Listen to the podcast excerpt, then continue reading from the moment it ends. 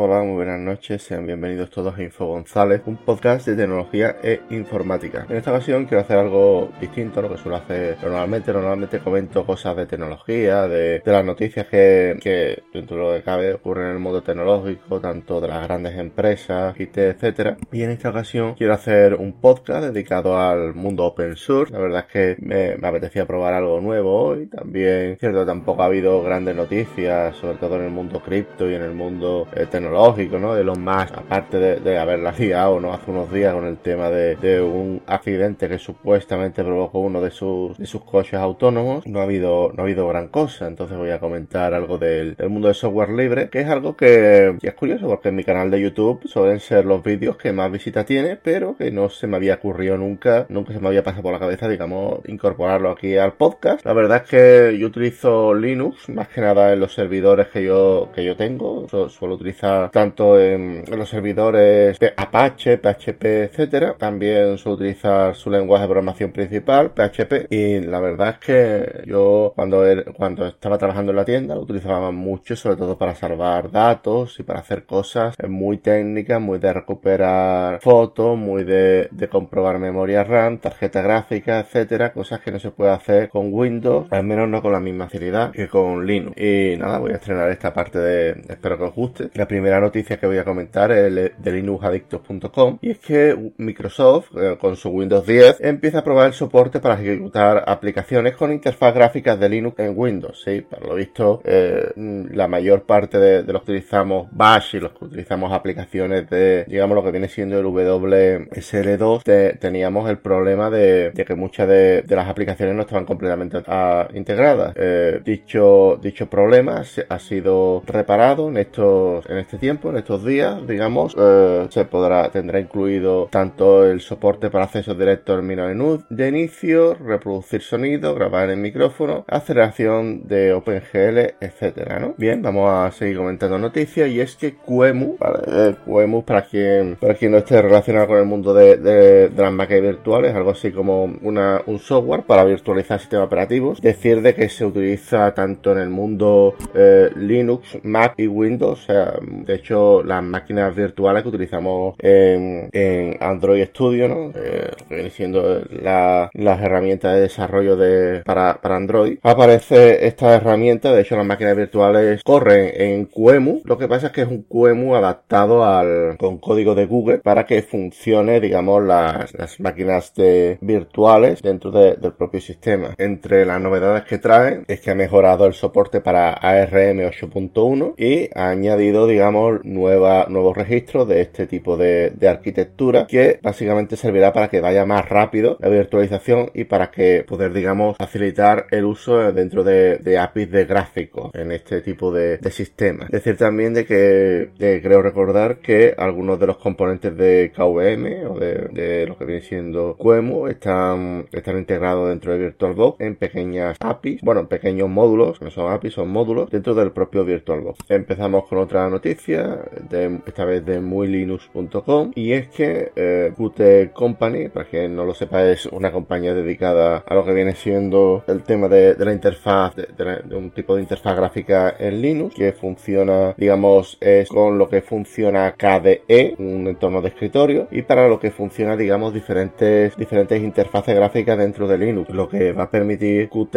es avanzar a una versión superior, en este caso Qt6, y digamos, tiene planteado crear una versión eh, Long Term Service. Para quien no esté familiarizado con LTS, quiere decir de que muchas veces cuando desarrollamos software nos vemos en la tesitura, en el compromiso de que una vez que hemos desarrollado ese software tenemos que seguir, digamos de que cuando tú instalas una versión superior de ese IDE, muchas de las librerías, muchas de los componentes gráficos dejan de funcionar. Entonces, ante este problema, digamos, surgen las versiones LTS. LTS quiere decir de que, de que aunque no incorporen las funciones más avanzadas, tienes claro de que esas versiones, el software creado en esas versiones te va a funcionar siempre. Y es algo que está bastante, bastante bien. Hay mucha, mucho, muchos software que se crean con LTS, no solo sistemas operativos Linux o software Linux, sino por ejemplo Unity o otros software que, que, emplean esta definición, la LTS. Bien, vamos a, comentar otra noticia y en esta ocasión es de shataka.com y es que RA se posiciona como lenguaje de moda y hay quien cree que puede ser el sucesor legendario de C. De hecho, Linux Torvalds ha hablado eh, al respecto y ha dicho de que es posible de que en un futuro Rust se convierta en, digamos, un software más para desarrollar en,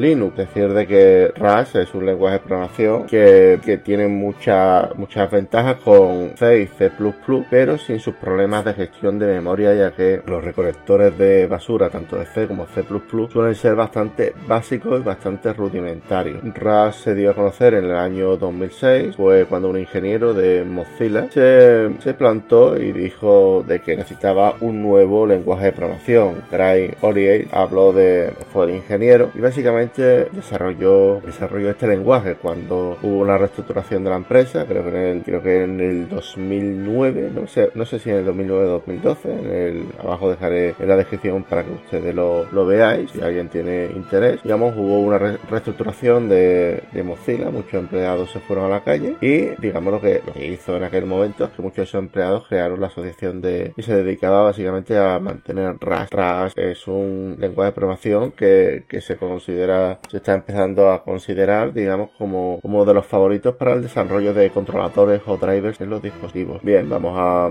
vamos con otra noticia, esta vez de sataka.com, y es que con, con el, eh, el, open source, digamos, de que eh, la gesta de, Ingenuity, un, un, robot que ha sido mandado a Marte, no hubiera sido posible si no, si no hubiera, si no hubiera habido, digamos, software libre de promedio. Y es que mucho, muchos de los software que se utiliza a día de hoy, digamos, no, no es, no, digamos, el software libre juega un rol importante en la democratización de lo que viene siendo todo, todo el tema de la gestión de software. Por ejemplo, aquí en el artículo habla de, de dos ingenieros que, que uno colaboró con, con, la distribución de SUSE y en el cual hizo varias contribuciones. Estas contribuciones, vamos, se, se llama Antonio La Rosa, el, el, el, desarrollador, que por lo visto es matemático, que nunca ha ejercido, pero se dedica a la, a la creación y desarrollo de software libre y por lo visto muchos de los proyectos que, ha hecho este, este hombre eh, han sido han sido reconocidos dentro de, de este robot, ¿no? De Ingenuity. Da, eh, también otra persona es Daniel Stevens, eh, que por lo visto es el principal responsable de desarrollo de Curve. Curve, para quien no lo sepa, es, es un software que sirve para, para el intercambio de datos mediante cabeceras, etcétera, dentro de, de PHP. Y no solo dentro de PHP, sino dentro de, multitud de, de, sistemas. La verdad es que eh, en OAuth y en muchos desarrollos a bajo nivel se utiliza, utiliza mucho y es una herramienta bastante interesante. Es decir, de que Curve no se utiliza solo para, para, para el software, para software de Linux, sino que también se utiliza para, para desarrollos de software